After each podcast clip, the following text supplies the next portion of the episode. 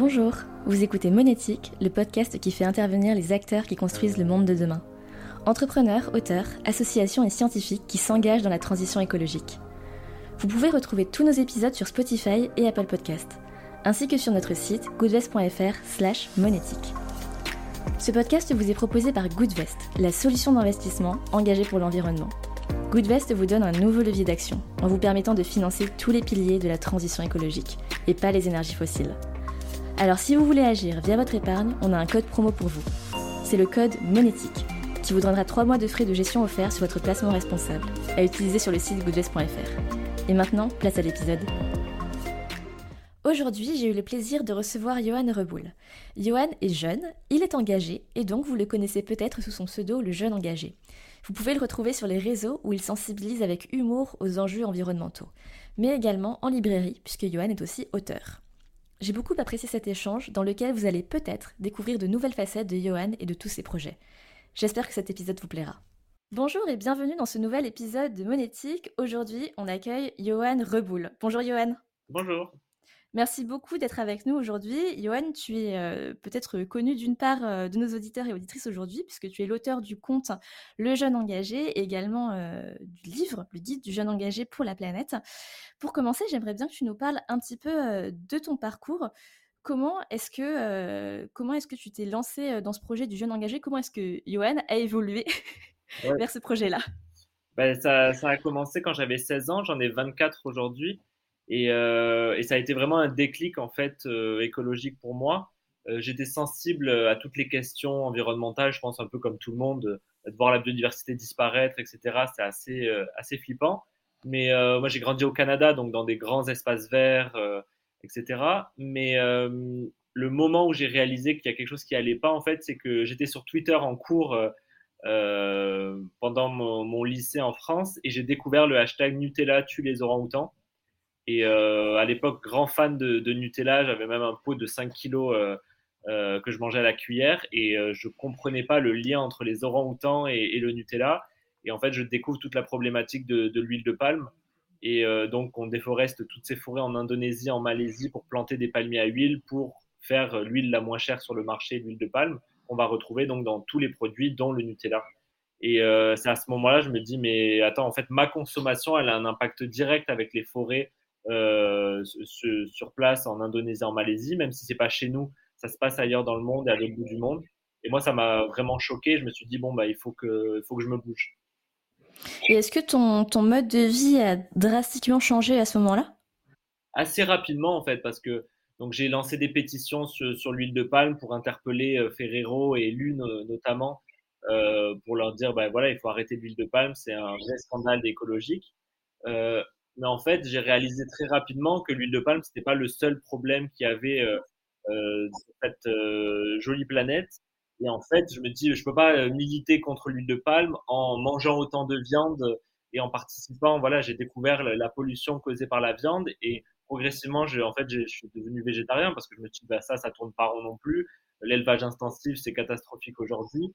Et en fait, petit à petit, mon engagement, il a, il a pris forme. Et je me suis dit, il y a plein de choses que je faisais pas avant. Et petit à petit, j'ai appris des choses. Et je me suis dit, bah voilà, on peut pas faire euh, comme avant. Et euh, quand on a accès à l'information, et c'est pour ça que je mets un point vraiment important sur le jeune engagé, l'accès à l'information, on peut plus revenir en arrière et dire je ne pas et, on peut, et fermer les yeux.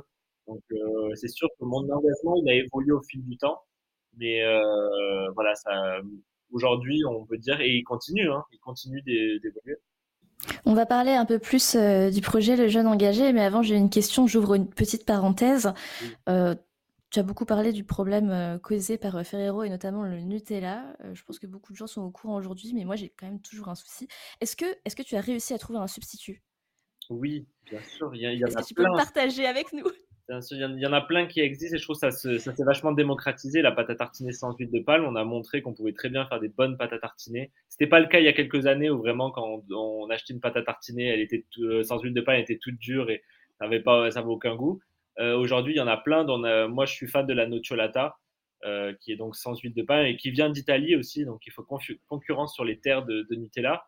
Et récemment, euh, un projet euh, très cool que je soutiens, c'est Papa Outan c'est une pâte à tartiner qui contient trois ingrédients et en fait, on va créer la pâte à tartiner chez nous avec euh, soit de l'eau, soit du lait.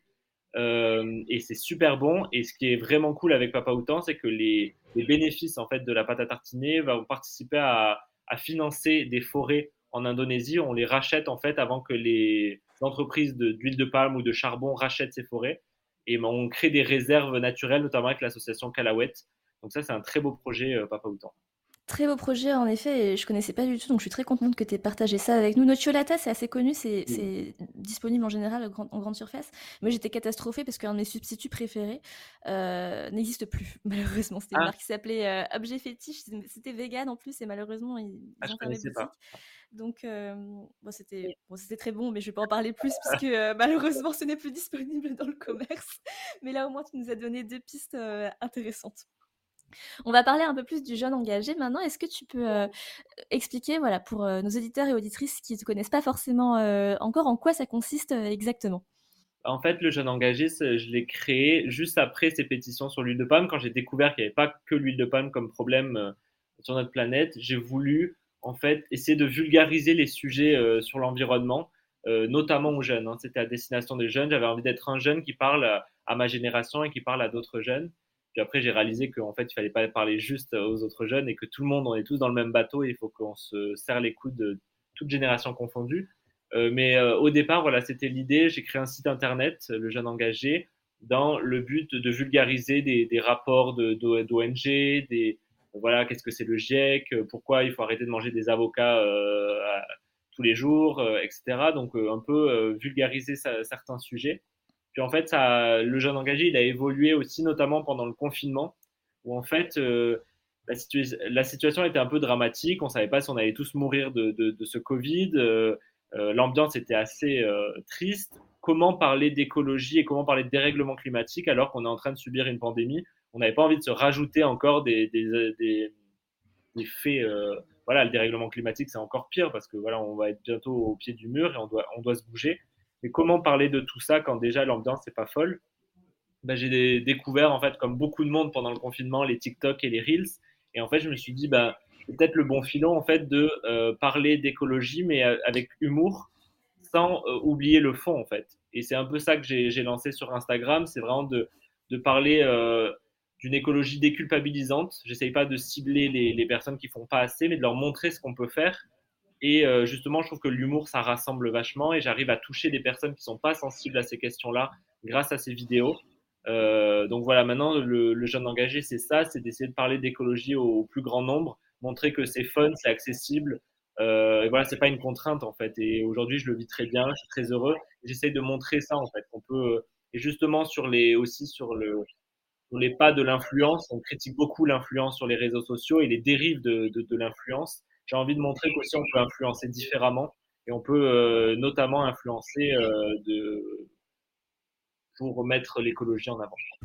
Et, euh, et, ça fonctionne visiblement bien, puisqu'aujourd'hui tu as rassemblé une très très belle communauté autour du jeune engagé. Oui, bah oui, oui, je suis très content de voir qu'il y a de plus en plus de personnes qui s'abonnent, qui ont envie d'en de, d'en apprendre plus tous les jours sur, sur ces problématiques. Et justement, je pense que le fait d'aborder la question sous, sous fond d'humour, euh, bah voilà, il y en a qui vont s'abonner parce qu'ils ont envie de rire et en même temps, ils ont envie de s'informer. Il y a plein d'autres pages qui sont très importantes, qui sont beaucoup plus peut-être sérieux et euh, voilà, qui vont euh, décrypter l'actualité, comme Hugo décrypte par exemple, comme bon pote sur les sujets d'écologie, Hugo Clément. Moi, j'avais envie de. Je pense que le monde de l'écologie doit se. tout est complémentaire en fait. Et moi, j'avais envie d'apporter cette touche d'humour, mais tout en parlant aussi de fond et d'informations importantes. Bien sûr, bien sûr, tous ces contenus sont tout à fait euh, complémentaires. Et tu vois, en ayant cette discussion avec toi, euh, ça m'amène, euh, ça m'amène quand même d'autres questions. Parce que au final, ce que tu arrives à faire aujourd'hui avec cette touche d'humour, cette touche un peu décalée que tu apportes sur les réseaux sociaux, c'est rendre la sensibilisation à l'écologie quelque part attractive, désirable. Mmh Mais qu'en est-il du passage à l'action? Est-ce que tu penses qu'aujourd'hui, tu as trouvé, ou est-ce qu'on a trouvé le moyen de rendre le geste écologique, le mode de vie écologique désirable Ou est-ce qu'on n'y est pas encore? Je pense qu'il y a encore euh, pas mal de travail parce que nous, quand on travaille sur ça et d'essayer de démocratiser et d'essayer de rendre ça accessible, il y a aussi des courants inverses qui essayent de montrer que l'écologie, c'est des fanatiques. Euh, on parle même d'éco-terroristes. Ça va loin quand même quand on entend les termes prononcés, notamment dans les médias. donc je pense qu'il y a beaucoup de, travail à faire sur cette question-là. Et en fait, essayer de montrer que l'écologie, c'est ça fait partie intégrante de, nos choix de vie, en fait. C'est pas il y a des écolos d'un côté et de l'autre le reste de la population. C'est d'essayer de faire comprendre aux gens que l'écologie, c'est des valeurs, on essaie de défendre, euh, et en plus, on essaie de défendre notre survie, parce que la planète, elle s'en sortira très bien toute seule. C'est vraiment de dire, on, peut agir, on peut agir aujourd'hui pour avoir une vie soutenable plus tard, et pour essayer de, que le moins de personnes souffrent du dérèglement climatique. Aujourd'hui, il y a déjà des personnes qui souffrent du dérèglement climatique, c'est d'essayer de montrer que on peut agir pour inverser cette tendance. Donc, c'est, ça va pas être facile, en fait, parce qu'on est, on a grandi, on a, on, on, on a acquis des, connaissances qui sont vraiment basées sur le consommer, sur le voilà, on regarde pas en arrière, on, va de l'avant, la technologie nous sauvera, etc. Il y a tellement de choses à déconstruire sur ce niveau-là que ça va prendre du temps, mais je décourage pas, je reste positif et je pense que on, va y arriver. Tu parles du fait de ne pas décourager, mais est-ce que tu n'as pas le sentiment que euh, Là, je parle pas de ton contenu évidemment, mais dans les médias un peu plus euh, traditionnels ou même chez certains autres créateurs de contenu, il n'y a pas une manière de traiter l'information qui peut-être est en train d'alerter, certes, mais finalement de créer aussi une génération de ce qu'on appelle les, euh, les climate doomers? Je ne sais pas si euh, tu as entendu le terme ou si vous qui nous écoutez avez entendu le terme, mais vraiment des, voilà, une génération de jeunes personnes qui se disent de toute façon, de toute façon, on est, on est foutu. Oui. Non, c'est vrai, et on le, on le voit beaucoup, et l'éco-anxiété qui explose, notamment chez les jeunes, ça pose question, en fait, et ça peut mener à, l'immobilisme. Euh, mais je pense que, et justement, je pense qu'avec mon contenu, j'essaie de montrer que, OK, la situation, elle est, elle est grave, euh, mais on peut agir. Et, j'ai toujours envie de garder ce côté positif, parce que de toute manière, si on est négatif, ben, ça mène à rien. On abandonne maintenant, et on, je trouve que ça, ça, mène à rien. On, on, a, on a gagné aucune bataille en, étant dans, le défaitisme. Donc, euh, je pense qu'il faut rester positif et justement l'engagement et pousser les gens à l'engagement, ça montre que euh, je pense que ça peut atténuer cette éco-anxiété et ce dooming, on va dire, du fait de. On rencontre plein de gens qui sont à fond, qui s'engagent, qui, lancent des, initiatives. Moi, depuis que j'ai lancé le jeune engagé, j'ai refoi en l'humanité parce que je vois qu'il y a plein de gens qui se bougent. Et peut-être que justement dans les médias, on voit pas assez ces initiatives qui sont mises en avant, ce côté positif les médias ont tendance à fonctionner un peu parce que la population attend ces mauvaises nouvelles. On est un peu dans le sensationnalisme aussi sur beaucoup de choses. Je pense qu'il faut remettre le positif en, avant et montrer que toutes les initiatives et tous les, les, habitants de ce monde qui ont envie de se bouger en fait et qui ne sont pas d'accord avec euh, ce qui est en train de se passer. Donc euh, il y a un peu une part des deux en fait parce qu'il faut montrer que c'est grave ce qui est en train de se passer. On peut pas négliger ou atténuer le fait que voilà le dérèglement climatique il est là et ça commence à chauffer. Euh, mais en même temps, moi, j'essaye de garder cet optimisme parce que je pense que, honnêtement qu'on peut encore y arriver. Et même si on s'approche de, plus en plus du mur, pense qu'on a la capacité de faire un gros virage en fait assez rapidement. Mais en tout cas, je trouve ça hyper cool que tu aies cette approche optimiste qui te permet finalement de, bah, de lutter contre l'éco-anxiété. Parce que tu vois, moi, j'avais prévu une question pour toi sur ce sujet-là, en fait, en te demandant, bah voilà, comme toi, tu baignes dedans tous les jours, comment est-ce que tu fais pour échapper à l'éco-anxiété? Mais finalement, c'est par ton travail pour le jeune engagé que tu luttes contre cette éco-anxiété. Hein. Exact, vraiment. Été beaucoup plus anxieux, euh, justement, quand j'ai vu ces forêts euh, massacrées en Indonésie, euh, en, Malaisie, quand je voyais toutes ces informations et j'étais là, moi, dans ma chambre, à, rien pouvoir faire. Alors que quand, justement, j'ai commencé à m'engager, à rejoindre des associations, euh, et à créer du contenu et que je reçois plein de messages chaque jour en me disant ah, trop bien, euh, merci pour cette info, je vais essayer de faire ça, euh, voilà, je vais rejoindre une asso moi aussi. Je vois en fait tout ce mouvement à ma petite échelle et je me dis mais en fait il y, a plein de petites échelles comme ça partout dans le monde et, et c'est ça qui, bouge en fait. Moi je suis encore un peu déprimé quand je vois l'inaction climatique des entreprises ou des gouvernements ça, je pense que c'est ce qui me rend le plus éco-anxieux, c'est qu'il y a une part de la population qui s'est mis en marche, qui a envie de, bouger et de faire changer des choses. On est tellement ralenti par, euh, des, personnes qui ont le pouvoir encore aujourd'hui et qui ne se bougent pas assez. Ça, ça me, déprime. Mais encore une fois, je reste optimiste parce que je me dis, on a le droit de vote, c'est nous qui, votons pour, ces gens, euh, c'est nous qui avons le pouvoir sur les entreprises aussi. Donc, voilà, il y a tout un, système à, repenser. Euh, mais toujours et je vois que mon engagement et depuis que je suis engagé je suis beaucoup moins euh, Il y a des périodes, il y a des fois où il y a une très mauvaise nouvelle où il y a des feux de forêt et tout, je suis là, on va jamais s'en sortir.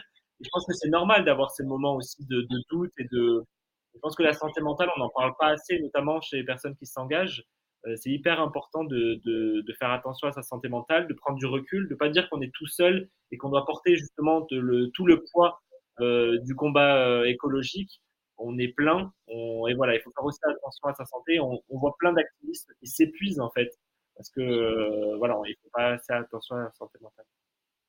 Complètement, complètement.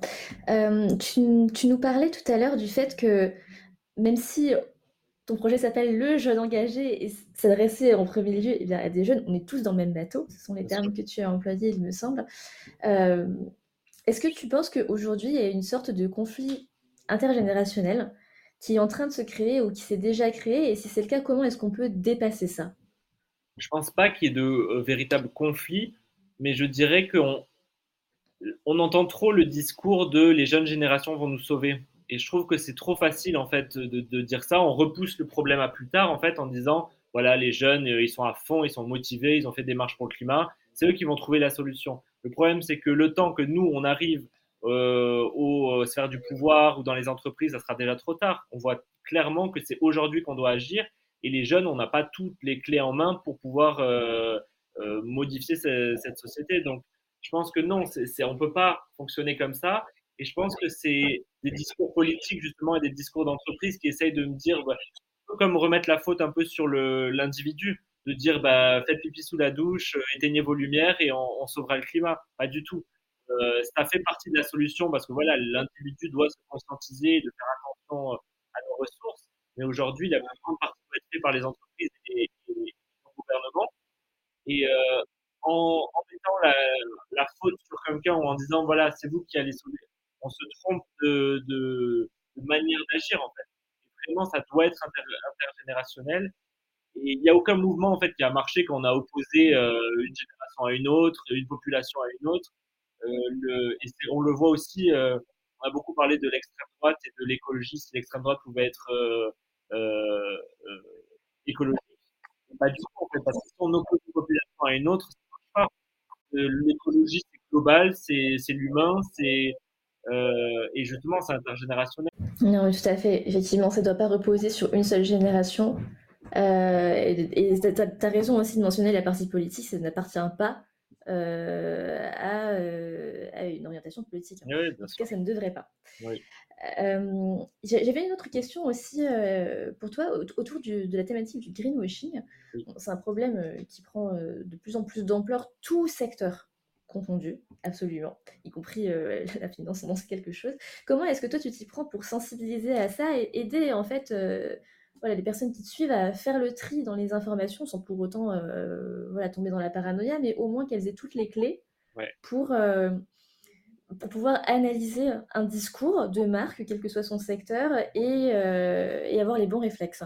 Ouais, bah c'est très compliqué parce qu'aujourd'hui, le, le marketing mise beaucoup sur le greenwashing justement pour euh, essayer de continuer de vendre en fait avec le même modèle économique.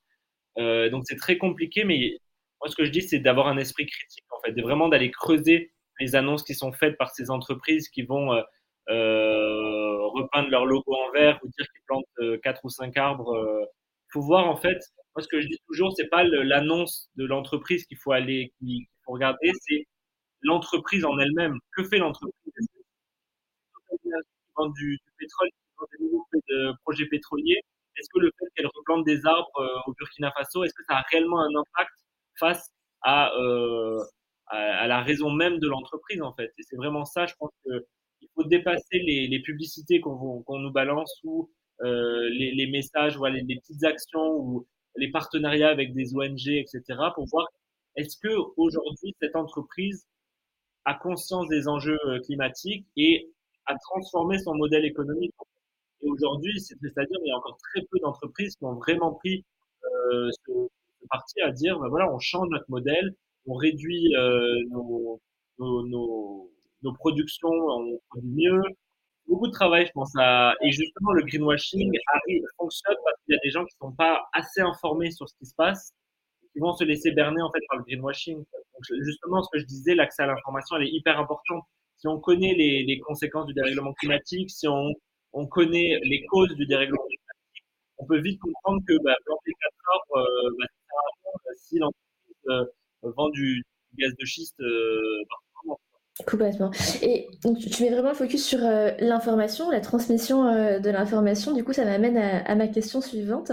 Est-ce que tu as des sources d'informations, quelles qu'elles soient, que tu recommanderais, outre bien sûr le guide du jeune engagé Non, mais il y, en a plein déjà de, s'informer chaque jour, même les médias traditionnels, que ce soit les journaux, la télé, etc. Mais justement, pas d'avoir une seule source d'information croiser les, sources qu'on lit, ça c'est hyper important parce que on, peut le voir rapidement, ce que Libération va dire, ce ne sera pas la même tournure que le Figaro. Et je pense que c'est bien de, créer son esprit critique en lisant plusieurs sources euh, de journaux. Après, il y, a plein de, il y a plein de comptes à suivre euh, justement sur l'écologie qui parlent de, de, ces sujets-là. Euh, très bien. Moi, je pense que la première personne à suivre pour vraiment s'engager et s'informer, c'est Camille Etienne. Hein. Pour moi, c'est un, peu un modèle euh, actuellement parce que elle me donne envie d'agir tout en parlant de sujets hyper graves. Et je trouve qu'elle arrive bien à faire la part des choses. Son documentaire, il était incroyable justement sur ça. Parce que moi, j'ai du mal. Voilà, justement, il y a aussi certains créateurs ou créatrices de contenu qui sont très dans le fatalisme. Et je trouve que c'est dommage tout à fait, et ça rejoint d'ailleurs euh, la discussion qu'on avait un peu au départ euh, par rapport au fait de ne pas créer de l'inaction, de ne pas créer une génération de, personnes qui pensent qu'on est fichu et qu'il n'y a plus rien à faire parce que la situation est, est trop catastrophique. Euh, j'aimerais bien revenir un peu sur, sur ton guide, le guide dont tu es l'auteur. Qu'est-ce qu'on ce qu'on va retrouver dedans exactement? Ben, En fait, l'idée de ce guide, je recevais beaucoup de messages sur les réseaux sociaux de jeunes qui me disaient c'est trop cool ce que tu fais, j'ai appris plein de choses, mais moi, qu'est-ce que je peux faire justement? Je n'ai pas envie de rester dans l'inaction.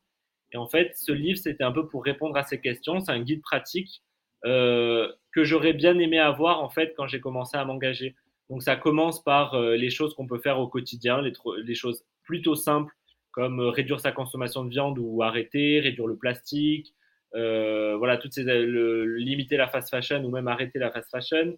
Euh, donc voilà, des, actions individuelles qu'on appelle, mais pas en rester juste là parce qu'on il n'y a pas que les actions individuelles qui sont importantes et comment on peut euh, travailler collectivement, comment on peut faire pression sur euh, les politiques, sur les entreprises. Donc c'est un livre assez complet sur la mise à l'engagement, on va dire, en, en, quelque sorte. Je réponds aussi à des critiques qu'on va recevoir quand on s'engage, que ce soit des repas de famille à Noël ou avec les amis qui te chambrent parce que voilà, tu as commencé à t'engager, tu as commencé à être végétarien j'essaye de montrer qu'en fait, on, a tous ces mêmes critiques et comment bien y répondre, comment, euh, euh, comment justement parler d'écologie sans être culpabilisant et sans euh, créer des disputes entre potes. puis aussi, je parle d'initiatives de, assez sympathiques dans tous les secteurs, que ce soit dans l'agriculture, que ce soit dans la mode, que ce soit dans, voilà, dans tous les milieux, dans le journalisme, etc., pour montrer qu'en fait, l'écologie, c'est partout il n'y a pas juste euh, ce que je disais, il n'y a pas juste les écolos d'un côté qui, qui, font de l'écologie tous les jours et les autres. En fait, l'écologie, elle est partout, elle est dans tous les corps de métier et elle peut s'intégrer dans tous les corps de métier. Donc voilà, c'était montrer que l'écologie, c'est vraiment un mouvement et c'est une façon de penser.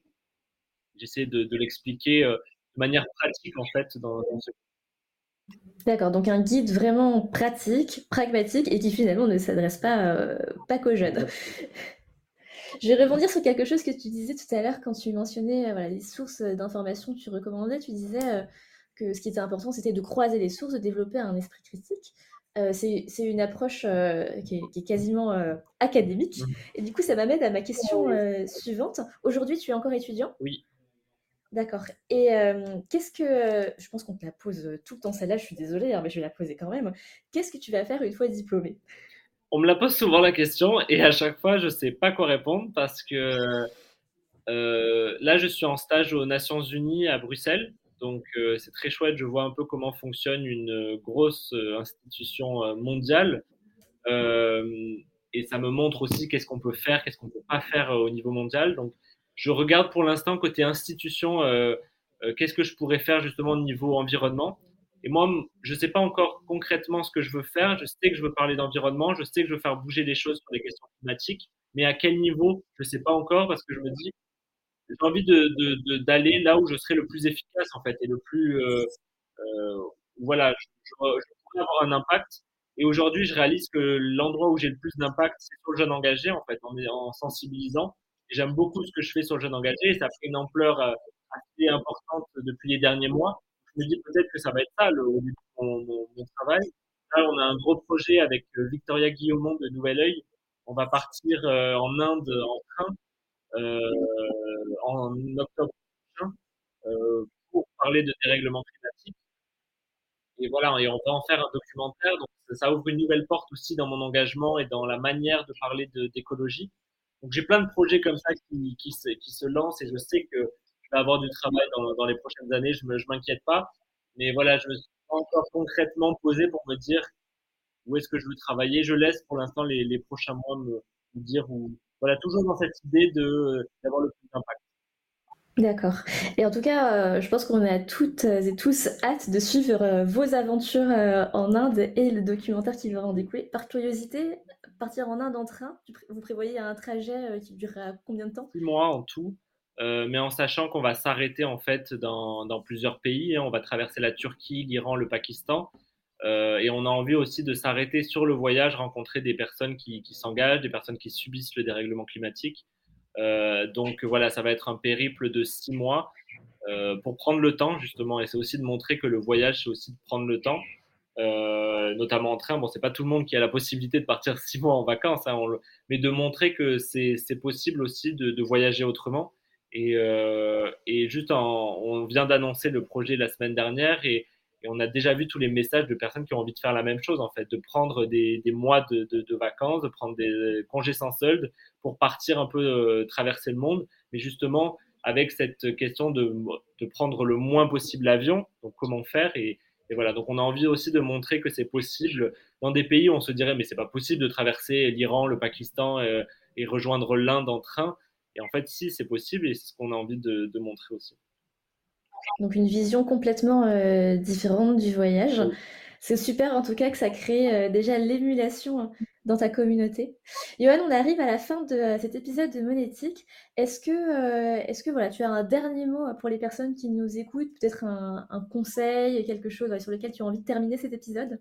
Bah, J'aime bien finir souvent quand je fais des conférences de dire que on est tous légitimes en fait pour parler d'écologie. On a souvent tendance, y je parle avec plein de jeunes ou et de moins jeunes d'ailleurs, des influenceurs, pas d'influenceurs, euh, qui se sentent pas légitimes de parler des thématiques de, l'écologie et encore une fois qui pensent qu'il y a les écolos qui parlent de l'écologie et les autres qui font autre chose. Et on est tous légitimes à, s'engager, à mener des combats qui nous tiennent à cœur. Il faut choisir les combats qui nous disent, voilà, moi ça a été l'huile de palme quand j'avais 16 ans, je me suis dit, je, vais me battre pour qu'on arrête de, de déforester. Euh, donc on est tous légitimes, mais aussi quand on est, et surtout quand on est jeune. Moi, il y a, le nombre de fois où on m'a dit euh, quand j'avais 16 ans, mais finis tes études, ou même quand j'ai écrit mon livre, euh, finis tes études avant d'écrire un livre, qu'est-ce que tu vas raconter euh, Voilà, t'as pas encore assez de connaissances. Non, pas du tout en fait. J'ai bossé comme un malade, j'ai vraiment euh, cherché mes, mes, sources, etc. Et j'avais, c'est pas parce que j'avais pas le droit de vote encore en France parce que j'avais 16 ans que j'avais pas mon mot à dire en fait. Et justement, je pense qu'il y a beaucoup de jeunes qui se brident un peu en disant, bah, je vais attendre d'être plus grand. Non, lancez-vous on a besoin de tout le monde justement, et il faut, il faut essayer de, d'ignorer les critiques qu'on peut avoir, euh, souvent de personnes qui s'engagent pas du tout, mais qui sont là juste pour critiquer parce que ça permet de les ré réconforter dans leur inaction. Donc vraiment, lancez-vous. Il n'y a pas de, il y a, voilà, il n'y a pas de d'illégitimité qui, qui tienne. On a besoin de tout le monde, complètement. Merci Johan euh, pour ces mots. Merci d'avoir participé à cet épisode. Merci à toi. Et à très bientôt. À bientôt. Merci d'avoir été avec nous pour cet épisode de Monétique. Vous pouvez retrouver tous nos anciens épisodes sur Spotify et Apple Podcast, ainsi que sur notre site goodvest.fr slash monétique. Si l'épisode vous a plu, n'hésitez pas à le noter 5 étoiles. Bonne journée à toutes et à tous.